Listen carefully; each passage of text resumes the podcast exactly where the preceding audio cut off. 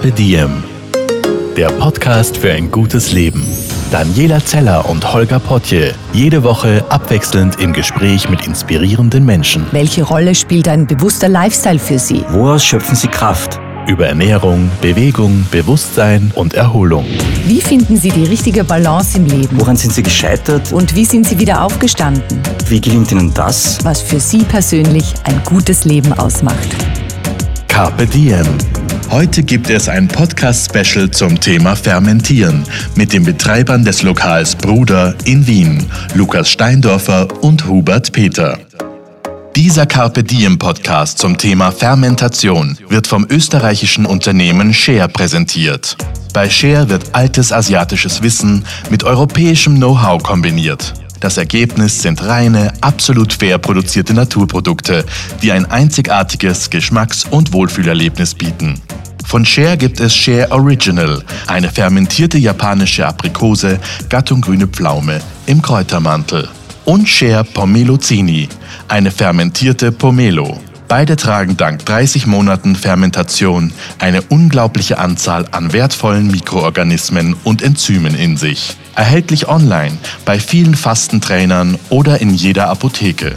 Und jetzt viel Vergnügen mit dem Carpe Diem Podcast. Heute dreht sich bei uns alles um das Thema Fermentieren. Bei mir im Podcast zu Gast sind Lukas Steindorfer und Hubert Peter. Hallo Lukas, hallo Hubert. Servus. Hallo. Die beiden betreiben das Lokal Bruder in Wien und genau da sitzen wir auch gerade. Lukas, du kommst aus Wien, richtig? Genau, und die Wurzeln sind eigentlich in Kärnten. Da hat es ein schönes oder gibt es ein schönes Gasthaus, was meine Großmutter geführt hat, jetzt meine Tante. Aufgewachsen bin ich aber in Wien. Ähm, die kulinarische Seite kommt aber definitiv aus Kärnten und äh, aus dem Gasthaus. Also kulinarische Kärntner Wurzeln, kann man Genau. Aber Wiener Schnitzel ist auch leibend. sagen. Genau, und der Hubert kommt aus Vorarlberg, Genau, aus Schwarzenberg. Der Hochburg der Gastronomie. der schönste Ort in Österreich. nehme Der Welt. Der Welt. genau, und ihr seid aber, habt ihr euch dann in Wien kennengelernt oder wie hat das funktioniert? Wir haben uns in der Liebe kennengelernt. Das gibt es nicht mehr, mehr. Wir sind das Einzige, was davon übrig geblieben ist. Okay, das musst du aber jetzt genauer erklären. Es war ein Pop-up äh, oder nein, eigentlich war es kein Pop-up. Es war ein Shop-in-Shop-Konzept, wo die, das Restaurant mit dabei war. Ich hatte quasi vorne drin eine Pop-up-Bar und der Lukas war hinten drin. Also im hinteren Teil des Ganzen in der, in der Küche und, und da, da war dann das, das zweite Kennenlernen. Wir kannten uns vorher schon ein bisschen und da dann noch mehr und, und da ist einmal das Grundkonstrukt oder die, die äh, Ansicht, die Idee entstanden, dass man es mal probieren könnte. Ja. Und, und da sind dann Gespräche geführt worden und ja, Jahre später ist es dann umgesetzt worden. Also, Genau, umgesetzt in Form vom Lokal Bruder im, im 6. Wiener Gemeindebezirk, gleich in der Nähe von der Marie-Hilfer-Straße. Wann sind die Öffnungszeiten? Wir haben immer offen, Mittwoch bis Samstag. Äh, wir sperren um 5 auf. Drinks gibt es immer an der Bar. Essen, wenn es die Küche schafft und wenn wir einen Sitzplatz haben, auch. Äh, zusperren tun wir offiziell um 1 oder dann, wenn wir keine Lust mehr haben. Was meistens in den frühen Morgenstunden ist. Okay, also der Spirit ist voll da. Ihr habt jetzt seit Jänner offen, habe ich auch gelernt jetzt gerade. Ja, Das heißt, ihr feiert dann auch das Einjährige bald schon. Ja, es wird eine. Es wird was geben. Warum wir heute hier sitzen, ist, weil ihr beide euch mit dem Fermentieren sehr gut auskennt und es euch auch in euren Bereichen einsetzt. Das heißt, einerseits in der Küche, andererseits bei den Drinks. Jetzt äh, zu Beginn wollen wir mal ganz basic einsteigen. Was genau ist denn Fermentieren? Was ist das für ein Prozess? Was passiert da? Gut, jetzt in, in Drinksform ist es so, dass im Endeffekt äh, Stärke oder Zucker halt umgewandelt wird zu, zu Alkohol. Und wenn ich das äh, noch quasi in einem geschlossenen Behältnis mache, dann kriege ich irgendwann Kohlensäure noch zusammen. Also das Fermentieren im Getränkebereich findet überall statt. Also das ist bei Tee beispielsweise wird ja das Ganze angewägt und wird äh, fermentiert. Äh, bei Kaffee habe ich auch einen, einen, einen Fermentationsprozess. Im Endeffekt kann man sich das vorstellen. Das ist schon immer eigentlich die, die, die, das Geschmacksbringende in, in fast in jedem Produkt, was, was wir kennen. Ja, also mhm. von, von Käse bis Bier. Das ist der Prozess, der am wichtigsten ist und, und wo einerseits die Leute das genau kontrollieren wollen oder, oder Leute sich einfach komplett zurücklehnen. Das glaube ich, das zeigt es am besten im, im Weinbereich wo manche geschlossen gären und das alles unter Kontrolle haben wollen. Das sieht man dann aber bei Naturwinzern, die eigentlich probieren, sich da komplett rauszunehmen und die Natur das machen zu lassen. Und so unterschiedlich und so facettenreich ist die Fermentation im gesamten Prozess. Und bei den Drinks, wie gehst du es an? Lässt du die Natur alles machen oder greifst du ein? Na, ich habe schon, äh, hab schon diese Arbeitsweise, dass ich eigentlich so gut wie gar nichts machen will, sondern das halt schon geschehen lassen will. Mhm. Ja, also für mich ist es nicht nur ein Prozess, der irgendwann auch ein gutes Produkt am Ende des Tages rausbringt, sondern das hat schon auch was Meditatives, sagen wir mal, indem du einfach so wenig wie möglich eingreifen probierst und das einfach machen lässt. Und wenn du machen lässt und es was Gutes werden soll, dann lernt man relativ schnell, dass halt, wenn das Grundprodukt schlecht ist, dass es auch ein schlechtes Endergebnis geben wird. Und wenn du gutes Grundprodukt hast, ist es die Kunst eigentlich so wenig wie möglich einzugreifen und dann wird es äh, umso besser. Ich glaube, das ist eigentlich auch ein relativ ein schöner Lernprozess für uns alle, dass es endlich auch irgendwie ein Tool gibt, wo man so wenig wie möglich oder einen Prozess gibt, den man so wenig wie möglich äh, unmenschlich, typisch äh, die ganze Zeit kontrollieren oder überwachen muss, weil das passiert eh. Also es wird eh am Ende des Tages meistens was Gutes. Aha. Das klingt jetzt so, als würde es dann manchmal schwerfallen, dazu zu schauen, nur, oder? Ja, äh, ich glaube, die Kunst ist eben loszulassen. Und das ist, äh, das ist ja eigentlich typisch, untypisch menschlich eigentlich, dass man, dass man versucht, so wenig wie möglich da immer reinzupfuschen und zu probieren und den perfekten Moment und immer alles perfekt zu erwischen. Ich glaube, das ist eigentlich das Interessante daran. Mhm. Lukas, wie schaut es in der Küche aus? Also ich glaube in der Küche oder im Lebensmittelbereich, was jetzt nicht Getränke anbelangt, sehr stark in unseren Breiten eben die Milchsäuregärung, mhm. wo eben äh, der Zucker in Milchsäure umgewandelt wird, also diese Laktofermentation. Ähm, ist, glaube ich, vielen Menschen einfach nicht bewusst, dass das eigentlich äh, sehr alltäglich ist und wenn man äh, gute Lieferanten hat oder gute Produkte bezieht, äh, fängt es beim Brot an, geht über diverse Fleischwaren bis zu eingelegten Gemüse, äh, vom Sauerteigbrot eben, äh, Käse, äh, diverse Hartwürstel und äh, eben eingelegtes Gemüse, was Milchsäure vergoren ist, fängt es eben in der Küche an. Wir selber sind jetzt nicht unbedingt von meinem Küchenstil nur darauf spezialisiert. Mhm. Wir setzen es aber, oder ich setze es bewusst oder gezielt ein. Zum Beispiel, also ich habe jetzt mal versucht, äh, eine selber angesetzte Bildsoße zu machen, was dann in die Richtung wie so auf der Basis sein soll wie so eine Fischsoße, nur dass sie halt vegetarisch ist, äh, weil es nur aus Pilzen ist. Äh, werden einfach nur Pilze eingesalzen und dann, so wie der Hubert das vorher beschrieben hat, einmal blubbert das dahin mal ein halbes Jahr und die Ergebnisse sind eigentlich recht spannend. Ähm, dann haben wir natürlich auch hin und wieder mal äh, Gemüse oder so irgendwas. Jetzt kommt dann auf die Karte eine Salzgurke. Ähm, ist was typisch Wienerisches. Äh, ähm, vergessen, glaube ich, die meisten Menschen, dass das eigentlich zu unseren Traditionen gehört. Ähm, ja, Sauerkraut gibt es so und so. Äh, regelmäßig auf unserer Karte bei unserer Bratwurst dabei. Ähm, ja, und dann hin und wieder kleine Spielereien oder Experimente, wo wir halt gerade schauen, was ist möglich, was ist nicht möglich. Der Hubert äh, hat gerade seine neue Leidenschaft Käse entdeckt, da sind wir aber noch ganz am Anfang. Ist jetzt am Anfang von Käse. Ja. Super. Und ja.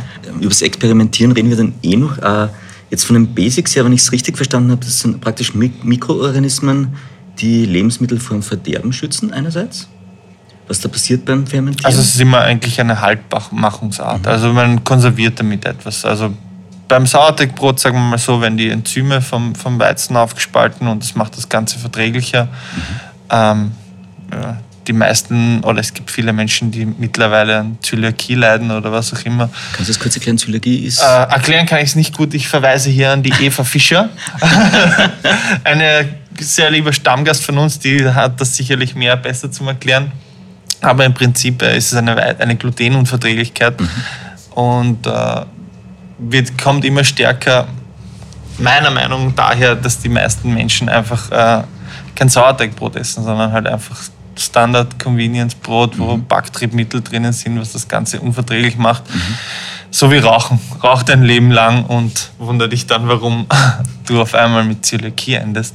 Mhm. Ähm, wird natürlich andere Ursachen auch haben, also vererbbar oder was auch mhm. immer, aber natürlich ist unsere Ernährung sehr wichtig und ein Sauerteigbrot, ähm, glaube ich mal, ähm, außer man hat natürlich jetzt irgendwie die Krankheit schon definitiv oder so irgendwas, ähm, wird das sicherlich verhindern, dass man nicht dorthin steuert, wenn man sich von wenn man so, wenn man das Glück hat, so wie ich aus einem Gasthaus kommt, wo die Oma jede Woche einmal Brot gebacken hat ähm, und die Mama das in Wien auch versucht hat oder zumindest versucht hat, bei einem guten Bäcker einzukaufen, ähm, dann vermeidet man sicherlich diverse Sachen, nämlich genauso wie eben Milchsäure eigentlich einen sehr guten äh, Ernährungsaspekt hat, eben weil es äh, unheimlich viele positive äh, genau erklären kann ich das nicht, weil Alles ich bin gut. kein Lebensmitteltechniker, yeah.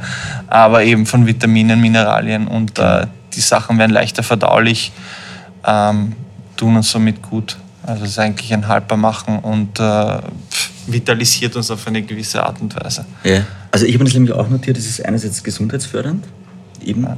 durch Milchsäurebakterien und so weiter, und es entstehen neue Aromen. Ja. Stimmt das? Also uns geht es hauptsächlich eben darum, dass es spannende Aromen entwickeln kann, mhm. dass es vielleicht einmal funky wird oder auch äh, irgendwie wild. Was ist denn funky bei den Aromen? ja, wenn Pilze nach Parmesan anfangen schmecken, dann wird es funky. Das wird dann auch oft selbst nur mal versucht und schauen, äh, ob, ob man das auch verkaufen darf. Was, äh, da sind wir aber jetzt eh ein bisschen auch beim Thema, was waren denn für euch die größten Überraschungen beim Experimentieren, im Fermentieren? Also die Pilznummer scheint sehr funky zu sein ja, schon einmal. Das war sehr interessant. Ähm, Kaffeeol mit Safran, Milchsäure vergoren, finde ich echt spannend. Das passt recht gut. Das Aha. steigert den, das Safranaroma echt wirklich, obwohl man nur ganz wenig reingibt. Das finde ich sehr spannend. Ja, ich erinnere mich immer gerne wieder zurück an den äh, Kluntenkäse, den meine Oma gemacht hat. Das ist so milchvergorener Topfen, der dann mit Butter und Kümmel gekocht wird stinkt wie zur Hölle. Also im Prozess äh, habe ich da einmal probiert, sehr schnell wieder beendet, weil, äh, ja, aus diversen Gründen. Aber der, der ist in Erinnerung geblieben praktisch. Das ist ja, also super Geschmack. Ja. Äh, also und natürlich bei Fermentation geht es immer darum, umso länger man etwas eben jetzt im Prinzip gären lässt oder, oder fermentieren lässt, umso intensiver und, äh, und stärker wird eben das Aroma. Also nach zwei, drei Tagen mm, werden sich die wenigsten Leute dran stoßen, aber manche Sachen dann halt nach einem halben Jahr zu probieren, das wird schon wild. okay, das heißt, ist auch ein Risiko dabei oder ist es einfach nur. Also, wenn man Fehler macht, ist definitiv äh, ein Risiko dabei. Also, wenn man jetzt irgendwo Schimmel entdeckt oder, mhm. oder irgendwas, dann sollte man die Sachen auf keinen Fall kosten, mhm. sondern einfach wegschmeißen. Wie, wie kann man Fehler vermeiden? Gibt es da irgendwie Tipps? Habt ihr da?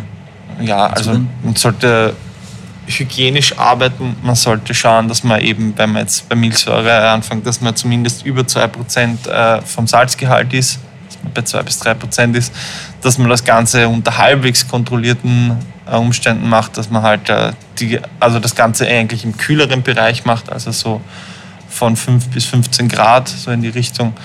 Und ja, und halt vielleicht immer wieder mal ein Auge drauf. Und wenn man was probiert, vielleicht mehr so in homöopathischen Dosen probieren, wenn man sich nicht ganz sicher ist. Und solange es unter der Lake ist und kein Schimmel ist, ist es eigentlich relativ safe. Super, Uwe hat einen entspannten Zugang. ja, also ich sehe das bei den Getränken, ja. ist es halt so, dass, weil wir vorhin drüber geredet haben, dass die, die Fermentation schafft es halt einfach einen an sich normalen Geschmack. Wenn wir jetzt nur Himbeere nehmen und die im rohen Zustand essen, mhm. dann schmeckt es nach einer Himbeer relativ, wenn man ja ganz spitz und einfach relativ viel Säure und ein wenig das Himbeeraroma. Die Fermentation hat halt diese Kunst, dieses Aroma nachher viel breiter aufzustellen ja, und das halt auf mehreren Ebenen zukommen zu lassen. Ich glaube, das ist die große Kunst der Fermentation, das ist auch wieso, dass jetzt alle in diese Richtung gehen, äh, weil es halt, halt eine gewisse Spannung in sich hat und, und weil es halt Aromen aufspaltet und weil es halt das Ganze noch breiter präsentiert, weil du aus einem simplen Produkt was viel Größeres machen kannst und was viel Spannenderes machen kannst. Und das, das ist auch der Grund, wieso das sich jetzt auf einmal in der großen Gastronomie beweist und wieso auch jeder irgendwie ein Teil davon sein will oder es ausprobieren will, weil es halt einfach ja, sehr spannend ist. Wie seid ihr zwei dazugekommen zum Fermentieren? Und wie lange beschäftigt euch das schon? Ja, gut, eh, also wie, wie wir vorher gesagt haben, wenn ich mir jetzt zurückdenke, seit wann ich das quasi, seit wann ich Fermentation mitkriege, dann muss ich sagen, seit ich eigentlich auf der Welt bin, bin ich mit fermentierten Produkten umgeben, mhm. weil irgendwie in, in, in unserer Kinderstube ist Käse selber gemacht worden, ist irgendwie immer mit, mit natürlichen Produkten gearbeitet worden, so sind auch fermentierte Produkte bei uns am Teller gelandet äh, unbewusst. Die habe ich einfach konsumiert. Ich habe nicht gewusst, wie die jetzt genau, ob das jetzt fermentiert oder nicht war. Das war mir jetzt nicht bewusst. Nur irgendwann, als, als ich dann in Wien angekommen bin, habe ich mir halt erinnert an diese Produkte, die sehr, sehr gut waren mhm. und die mir dann irgendwo gefehlt haben im alltäglichen Bereich. Also ich bin dann halt quasi einkaufen gegangen und mir haben diese guten Produkte gefehlt, wie zum Beispiel vorher das Brot. Mhm was du halt irgendwie konsumierst, für dich dann alltäglich ist und irgendwann kommst du drauf, so alltäglich ist es nicht, weil das ist der große Unterschied zwischen einem sehr, sehr guten Brot und einem Brot. Mhm. Ja? Und, und ich glaube, das halt dann, das merkst dann und dann fängst dich an zurückzuerinnern, dass das eigentlich in mehreren Bereichen so ist. Es gibt ein Würstel, es gibt aber ein sehr, sehr gutes Würstel und der Unterschied ist halt der Prozess mhm. dahin. Ja. Lukas, magst du noch was hinzufügen? Ja, also ich glaube, der Hubert hat es richtig auf den Punkt gebracht, dass eigentlich, wenn man das Glück hat wie wir, dass man halt äh, aus Familien oder aus einem Umfeld kommt, wo, wo Handwerk oder Handwerk mit Lebensmitteln in Verbindung groß geschrieben wird, dann umgibt einem das eigentlich von klein auf. Also ich habe im Gasthaus auch immer das Glück gehabt, das hat einen selber gemachten Essig von der Oma gegeben. Ähm, mit 13 war dann nicht mehr der gepresste Apfelsaft interessant, sondern eher der Mostmal. Und der Süßmast ist mit 13 schon spannend gewesen. ähm, das ist alles fermentierte Produkte und die man alle eben unbewusst konsumiert hat, aber dann eigentlich so, man, man schätzt dann immer nur das, was man nicht hat, mhm. wenn man dann draufkommt, hey, pff, ja, äh, wo gibt es das eigentlich? Ich, ich, es, es, man vermisst es einfach und dann fängt man sich halt irgendwann zu beschäftigen an, okay, ähm, kann ich das eigentlich selber machen? Ja, kann wann, ich. Wann war der Punkt bei euch mit dem, vom, vom Unbewussten zum Bewussten Umgang mit Fermentieren? Also gab es so einen Moment, wo du dann gesagt hast, jetzt wollte ich gerade Shit sagen. genau das ist es, das wollen wir machen? Nein, also ich glaube, also so das, das war dann so langsam. Also ich bin halt in Wien angekommen zum Beispiel und habe dann gesehen, okay, was so zum ersten Mal, was, was du alles kriegst und in welcher Qualität du das kriegst. Und dann probierst du es in besserer Qualität zu kriegen. Und das ist dann nicht immer einfach und irgendwann äh, überlegst du dann halt, wo so für einen, für den das alltäglich war, guten Käse zu kriegen, gutes Brot zu kriegen, das ist einfach ganz normal. Mhm. Und auf einmal siehst du dann diese Unterschiede und so fängst du an zu überlegen. Mhm. Wo, und dann denkst du, okay, das könnte eigentlich auch interessant für andere Leute sein, mhm. weil ich arbeite in der Gastronomie, also vielleicht haben andere auch noch dieses Bedürfnis und so war das ein, ein, ein vorsichtiger und langsamer Schritt eigentlich da rein. Also das hat jetzt nicht Puff gemacht und ich habe gewusst, hey, jetzt will ich der neue Fermentiergott werden oder irgendwas. Nein, das war, das war eigentlich ganz, ganz vorsichtig so reingestartet, wo du halt auch Unterschiede beim Bier schmeckst. Das ist bei industriell hergestelltes Bier und, und und normales Bier, das kennen wir alle. Also jeder hat wahrscheinlich so mal seine Zeit hinter sich, wo er das billige Dosenbier aufgrund des Preises bevorzugt, aber irgendwann doch schon weiß, was der Unterschied zu einem guten Bier ist, wo halt Handwerk drinnen ist, wo auch Liebe Hirn drinnen ist. Das ist vielleicht im anderen auch drin, aber zu weniger. Und dann schmeckst du und dann merkst, es ist eigentlich egal, in welchem Bereich ich hingehe. Mhm.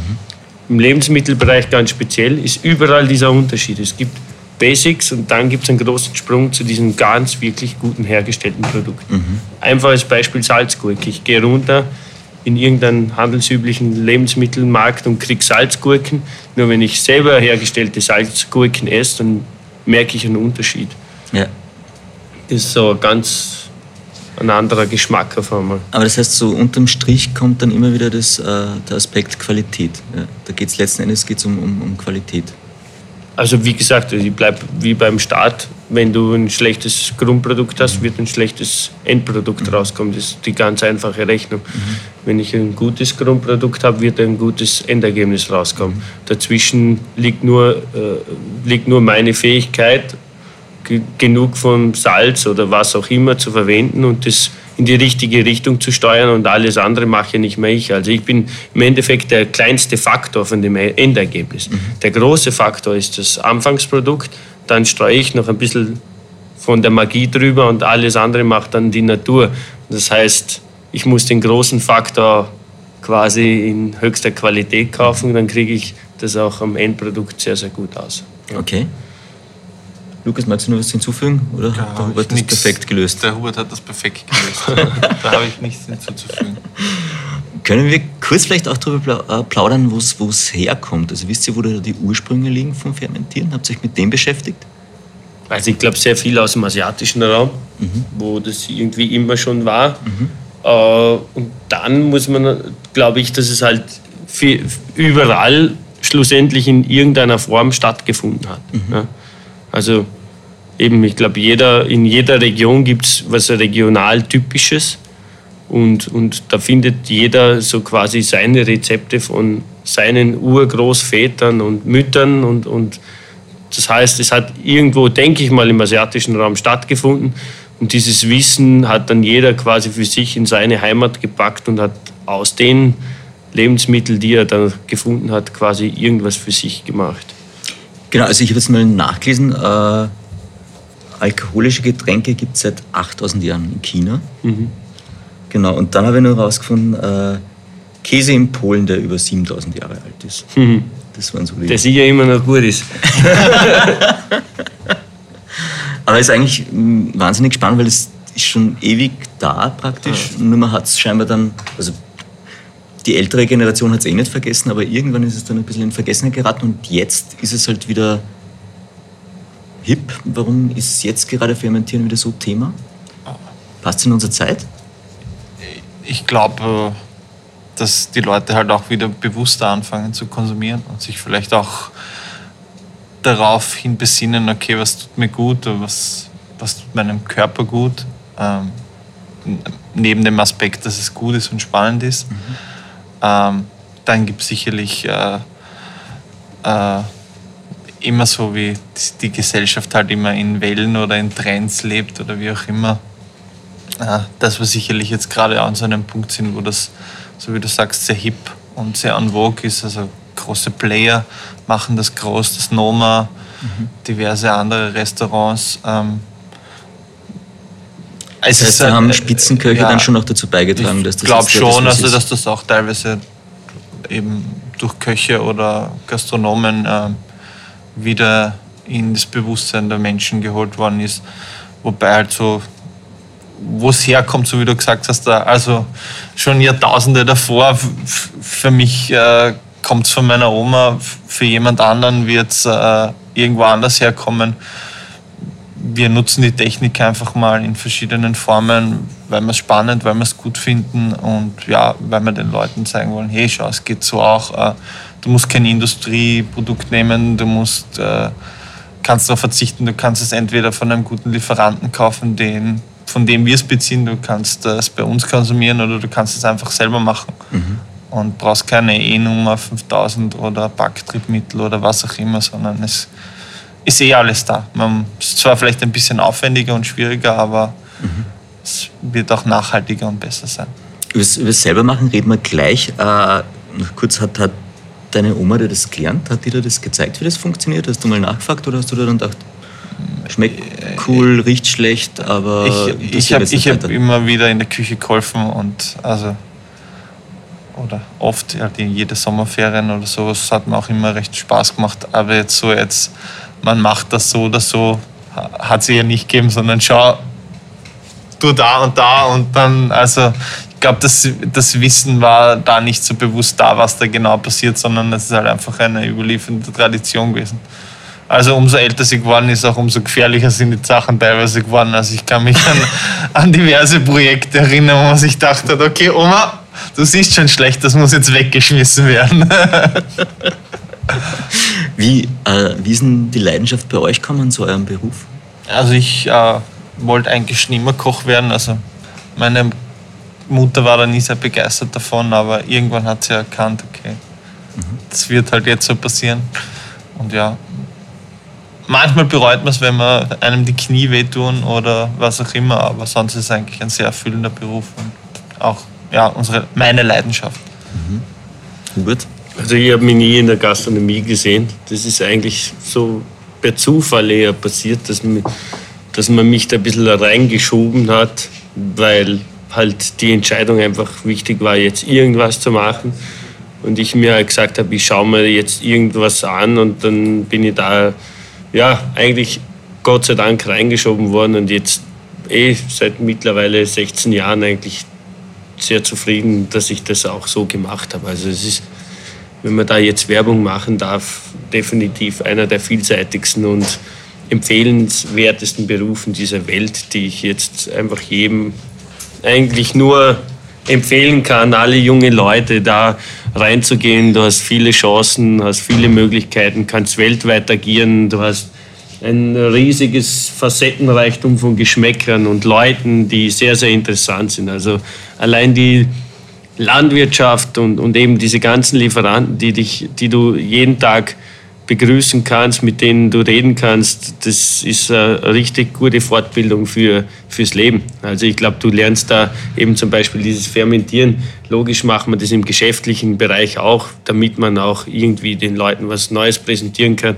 Aber ich glaube, umso wichtiger ist es auch für einen selber, dass man, wo man Sachen lernt, eben auch mal in Ruhe zu lassen, Sachen ruhen zu lassen und, und zu beobachten und nicht immer probieren einzugreifen. Das ist so etwas, was, was, was ja in der heutigen Zeit oft zu sehr in die Richtung geht, dass man immer Sachen kontrollieren will. Mhm. Und ich glaube, allein solche Prozesse zu lernen und, und nachher auch aufs Leben quasi zurückzuschlagen und da zu sehen, dass es eigentlich schon auch sehr hilft. Ja. Das heißt, du nimmst über das Fermentieren was fürs Leben sogar mit? Kann ich das Buch zum Beispiel, das was jetzt da liegt, ah, ja. sein der Alex Katz, weil wir vorhin geredet haben, ja. wann war der Moment, wo ich eigentlich äh, endgültig äh, rein verfallen bin, glaube ich, war dieses Buch. Ja. Das heißt? Also ich glaube, bis zu 95 Prozent war ich von diesen Techniken überzeugt und hab, hatte ich auch irgendwo immer im Hinterkopf so, mhm. wie was funktioniert. Und dann habe ich mir dieses Buch gekauft und dann war es vorbei. Genau, der Titel ist Die. Kunst des Fermentierens. Das ist. Das ist unsere Bibel fast. Das ist eigentlich das Höchste, was es. Also logisch, jetzt kommen viele Bücher über das Ganze, aber das ist für mich so die, die, die Bibel dieser, dieser Technik, weil also es gibt keine genauen Rezeptangaben, so wie ich vorher gesagt habe, zurücklehnen, entspannen, gute Produkte. Das, das ist eigentlich so, ja, wenn man dieses Buch gelesen hat, dann ist man gewaschen. ja. Wenn wir jetzt, äh, nehmen wir an, ich bin jetzt Hörer und ich würde es gerne wissen, ich will jetzt ganz basic einsteigen beim Fermentieren. Gibt es Grundregeln? Wie funktioniert es? An was sollte ich mich halten? Jetzt beim Essen oder bei Getränken? Also bei der, wenn wir jetzt mal bei ganz einfachen Sachen anfangen, mit Sau basic, ja. Sauerkraut oder irgendein Gemüse, dann nimmt man einfach das Gemüse oder das Gemüse oder die Frucht, die man fermentieren will, wiegt die ab und gibt 2% Salz dazu. Oder man hat eine Lake, wo man mit der, das Wasser und die, das Gemüse nimmt und das wiegt man ab und dann nimmt man genau 2% bis 3% Salz, mhm. die man vorher vielleicht am besten schon aufgelöst hat. Gibt noch ein paar Gewürze dazu, die man sich denkt, das ist spannend. Ähm, tut das Ganze in einen Behälter rein, schaut, äh, dass da irgendwie das Gas aus kann oder oder man lüftet es alle, also man nimmt ein Glas, was man zumachen und drehen kann, das muss man dann aber alle ein bis, Also ein eineinhalb, Rexglas, ja, ein bis eineinhalb Tage mal entlüften, damit man da keine Bombe baut. Haben wir Weil, auch was tut sich Ja, der, Das durch die Gase äh, entsteht halt Druck und wenn man das dann aufmacht, äh, äh, ja, dann wird es spannend. Okay. Das Und, heißt, äh, alle ein, eineinhalb, zwei Tage sollte ja, man. genau, dann bei Zimmertemperatur so von, was werden wir jetzt haben, so also bei 20 Grad zwei, drei Tage stehen lässt und danach stellt man es einfach nochmal für eine Woche oder sowas im Kühlschrank. Dann wird die Fermentation heruntergesetzt, das geht langsam der Vorgang und dann kann man einfach mal, eigentlich schon ab zwei Tagen kann man schon mal anfangen probieren und kann dann immer sehen, wie sich die, die Säure steigert, äh, wie sich der Geschmack verändert und wo man sagt, okay, jetzt ist gut oder jetzt ist schon der Tag, wo ich sage, oh, es ist mir zu sauer, zu wild, ich will es nicht mehr, essen. Das muss man allerdings selber entscheiden. Okay, wenn man Und- feststellt, jetzt ist gut, dann. Dann macht man es einfach das Glas zu, stellt es in den Kühlschrank äh, und dadurch, dass die Temperatur nach unten geht, also dass man wahrscheinlich bei 5 bis 4 Grad ist, äh, ist der Prozess dadurch langsamer heruntergesetzt. Ähm, und äh, äh, ja, da kann man die Sachen zwei, drei Wochen ohne Probleme halten. Äh, wenn sich irgendwas anfängt, Schimmel zu bilden, einfach wegschmeißen und sagen, probieren wir nochmal. Also Fehler gehören dazu und ja. okay. Bei den Drinks? Da gibt es halt auch viele, viele Möglichkeiten, quasi die, den, den Startschuss zu machen. Also es gibt halt verschiedene Hefen, die ich quasi dazu nehmen kann. Jetzt beispielsweise Kombucha, verschiedene Scoby-Sorten und so weiter. Oder man macht es ganz einfach. Man nimmt beispielsweise diesen Holunderblütensekt, den wir wahrscheinlich auch schon mal alle konsumiert haben. Man nimmt Wasser, äh, Zitronenscheiben, Zucker und Holunderblütendollen, hebt die immer wieder drunter, deckt es halt quasi mit Papier, äh, mit, mit Stoff ab, damit keine, äh, ja, keine Fliegetiere, sagen wir mal, sich da reintauchen, hebt es immer wieder drunter, also die, die bewegt quasi diese ganze Masse, dass sich äh, keine ruhige Oberfläche bildet, dann kann eben auch kein Schimmel entstehen. So greifen die wilden Hefen quasi den aufgelösten Zucker an. Eine Fermentation startet meistens eigentlich eh schon nach 24 Stunden. Das sieht man dann quasi, weil es anfängt auch wirklich schön aufzuschäumen. Das zieht man dann drei, vier Tage weiter bei Zimmertemperatur und dann kann man das schon in, in Flaschen füllen. Am besten Drehverschluss, kein Plopkorken, weil die fliegen da um die Ohren. Äh, Drehverschluss ist besser zum Kontrollieren, weil du immer wieder auf und zu machen kannst und da empfiehlt es sich wirklich gut dazu zu schauen, weil sonst äh, ja, es hochexplosiv werden kann. Okay, wie oft muss man da hinschauen? Oder Ja, es kommt, kommt natürlich auf die Temperatur drauf an. Wenn ich das ins, Kühl, ins Kühlhaus oder in den Kühlschrank gebe, wo ich eben wieder bei 4, 5 Grad bin, dann ist es deutlich langsamer. Aber wenn ich das irgendwo nur im Keller halte, dann geht es sehr schnell. Also, oder auch bei Zimmertemperatur. Wenn ich bei 20 Grad bin und ich fülle mehrere Flaschen ab, dann kann es schon sein, dass dann bei der letzten Flasche die erste dann schon wieder relativ aktiv ist. Ja. Ich bin ja jetzt fast versucht, euch nach irgendwelchen Unfällen zu fragen beim Fermentieren. Da oben klebt einer. Okay, also an der Decke Ja. sieht man. Das war eben Spuren? quasi nicht vorsichtig geöffnete Flasche, die dann von da unten bis hoch geschossen ist. Okay, Ja. okay. Aber mittlerweile hat man dann so viel Routine und. und Das war vor zwei Wochen, also mittlerweile. mittlerweile zählt nicht. ah, okay. Aber das heißt, es klingt nach ständigen Lernprozess auch. Ja, natürlich. Also, Ich glaube, es wird dem nicht mehr passieren. Ja. Hoffentlich. Und was ist für, also jetzt vom Experimentiergrad her auch, was ist denn für euch da das Faszinierende dran? Ihr habt euch einerseits auf das Buch bezogen, wo sehr viele Basics drin sind und wahrscheinlich auch weiterführen. Aber gibt es so Überraschungen für euch, auf die jetzt ihr draufkommen seid, bei Zutaten oder wie ihr es mischt? Oder also so Geschmacksexplosionen, keine Ahnung, Dinge, wo es dann da gestanden seid und gesagt habt, bist du narrisch, ähm, Wahnsinn, cool. Ja, ich glaube, das, also das, glaube ich, habe ich eh vorhin einmal erwähnt mit der Himbeere. Ich glaube, das ist Ja. halt das, was der Prozess an sich mit sich bringt, dass er immer das ist auch das, was ihn interessant macht, dass er immer Geschmacksexplosionen und auch Explosionen mit sich bringt. Also dass es, dass es halt was Lebendiges ist und dass es halt nicht in einer Plastiktüte zum Aufreißen ist und äh, matschig schmeckt, sondern dass es halt irgendwie immer wieder äh, spannend ist und nicht, du kannst es, logisch, jetzt probieren es manche schon zu, zu kopieren, in ein Labor zu bringen und, und, und irgendwie, also das ist ja alles schön und gut, aber mittlerweile geht es dann schon wieder in diese Richtung, dass wir zu viel kontrollieren wollen. Das Spannende daran mhm. ist, dass wir es nicht kontrollieren können sollen auch, weil das ist ja das Spannende daran, dass du nicht immer das gleiche Produkt bringst, sondern dass es immer unterschiedlich schmeckt, weil es auf alle Widrigkeiten auch unterschiedlich äh, reagiert, auf jede Temperatur. Wenn ich jetzt heute nehme, heute habe ich andere Temperatur, Außentemperatur sowie auch Innentemperatur, andere äh, Feinhefen, die herumschwirren wie nächste Woche. Und das ist eigentlich das Schöne. Das ist eigentlich auch die große Überraschung ist, dass es immer anders schmeckt, auch wenn ich das rezeptiere wird von mir aus das Grundprodukt weniger reif sein und so wird auch das Endergebnis anders schmecken. Aha. Und das ist ja für unsere Zeit heute ja das Spannendste eigentlich, dass es immer anders schmeckt. Ja. Sondern dass es, nicht ein, ein, ein dahingeputztes, fixfertiges ist, was in vier Jahren wieder gleich schmeckt.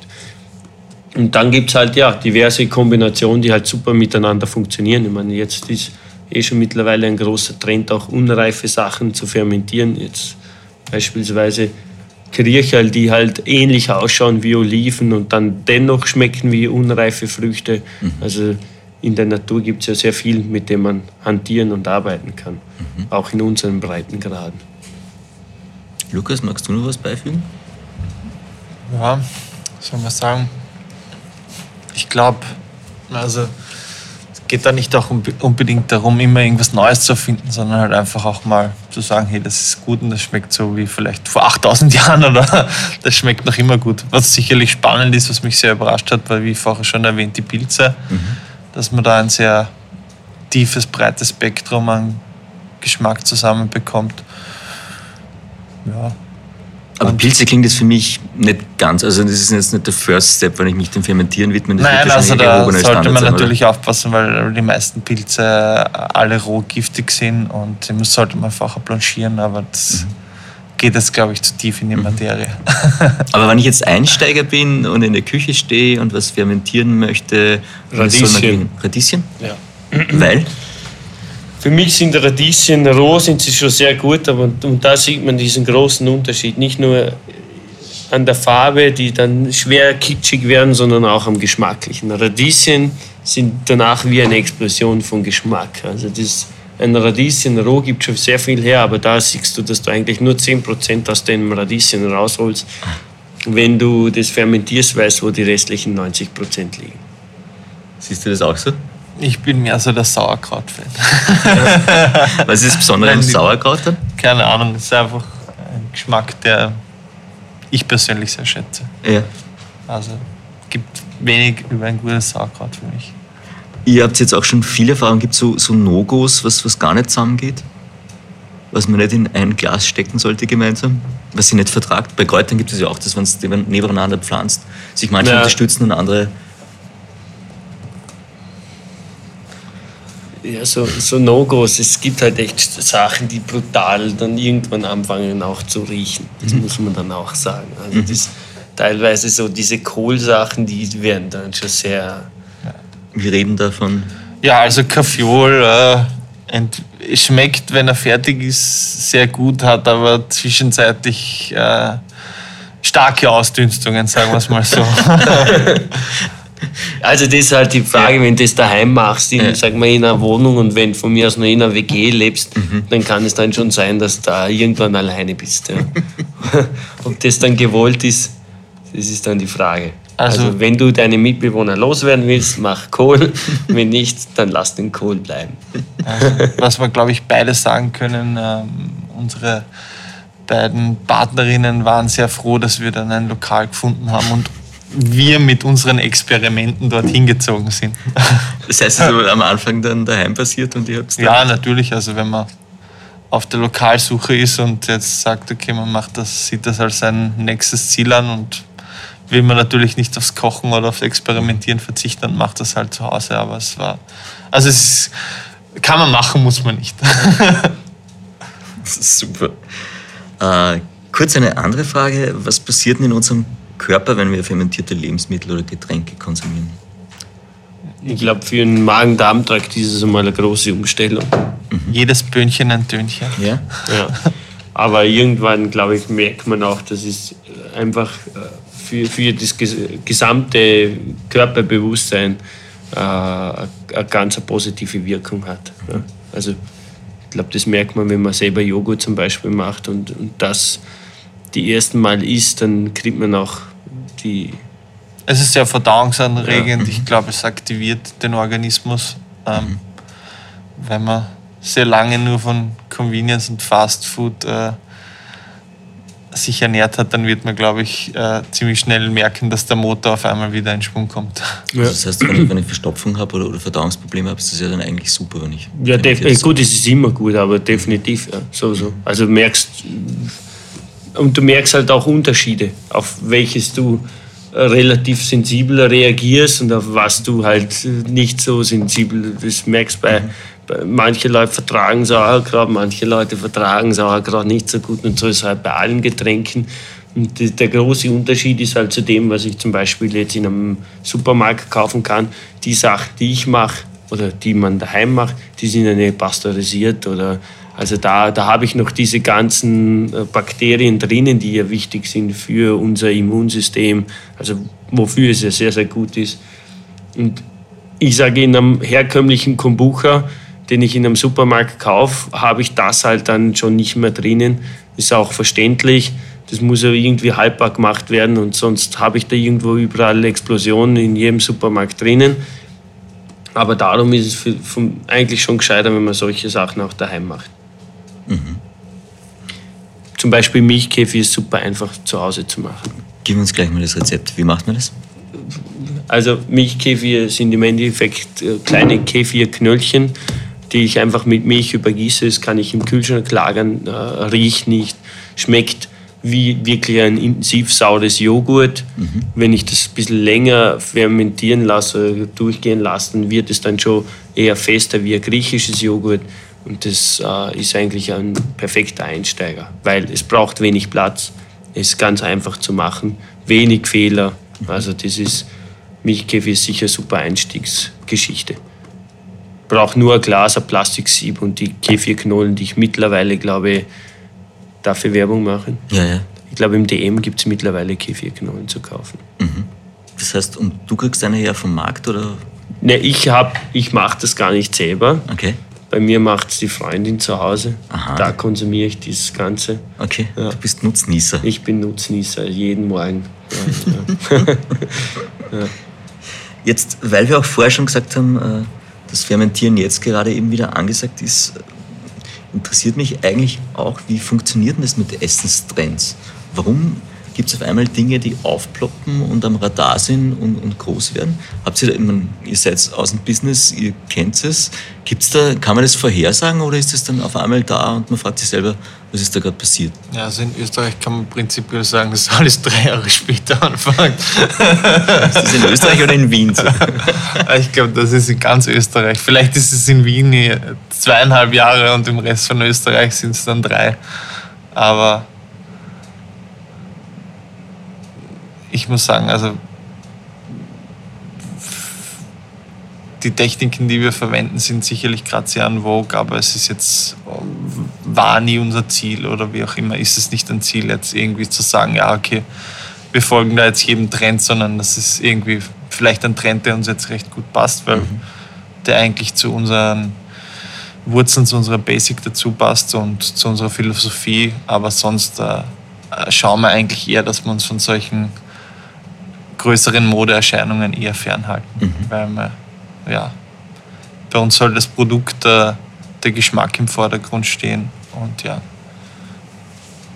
Ich glaube, die, die Food Community ist halt mittlerweile so groß, international jetzt. Durch das, durch das ganze Social Media ist das Vernetzte, wo du das mitkriegst, was in Amerika läuft, gleichzeitig auch relativ einfach sehen kannst, was in Skandinavien läuft Und ich glaube, so geht es dann halt sehr schnell, dass halt irgendjemand äh, einen Trend setzt, wobei man halt sagen muss, wer hat was erfunden. Also wir reden von Käse, der anscheinend 7000 Jahre schon in Polen gemacht worden ist.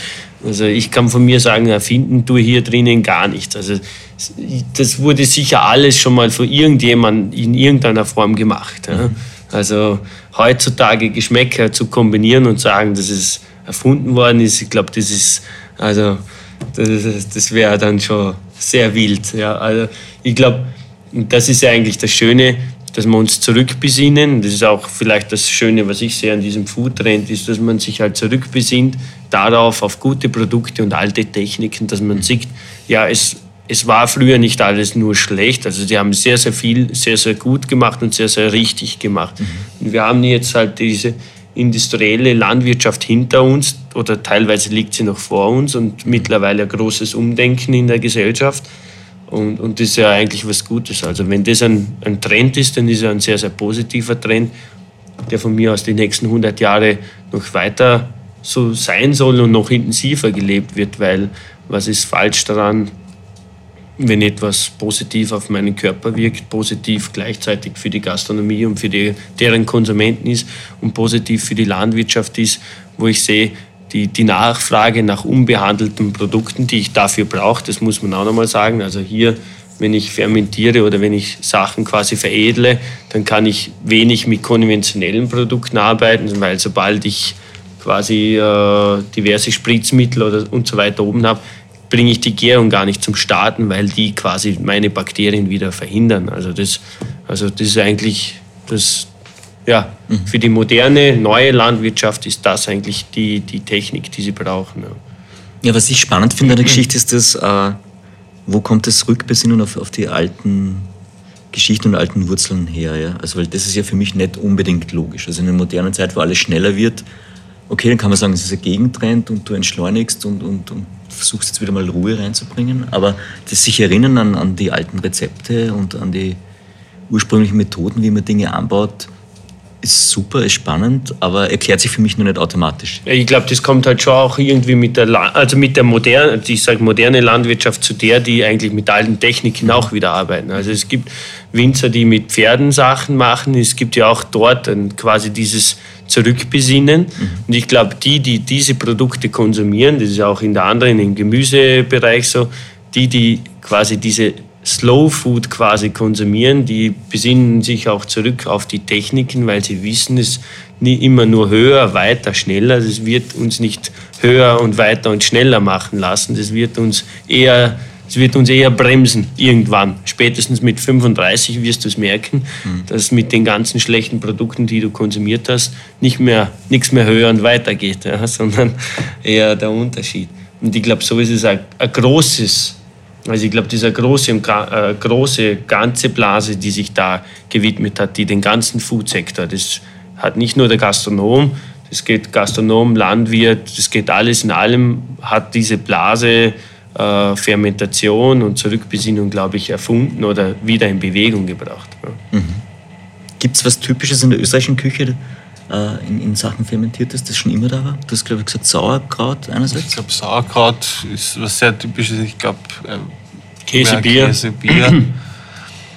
Brot, Sauerteigbrot. Ich glaube, das ist. Essiggurkel. Ja. Also, also Salzgurke. Salzgurke ist sicherlich definitiv auch sowas.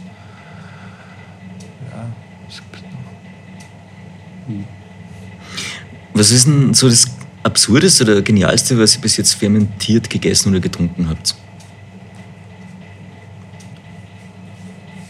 Das Feierabendbier. da brauche ich jetzt eine Erklärung.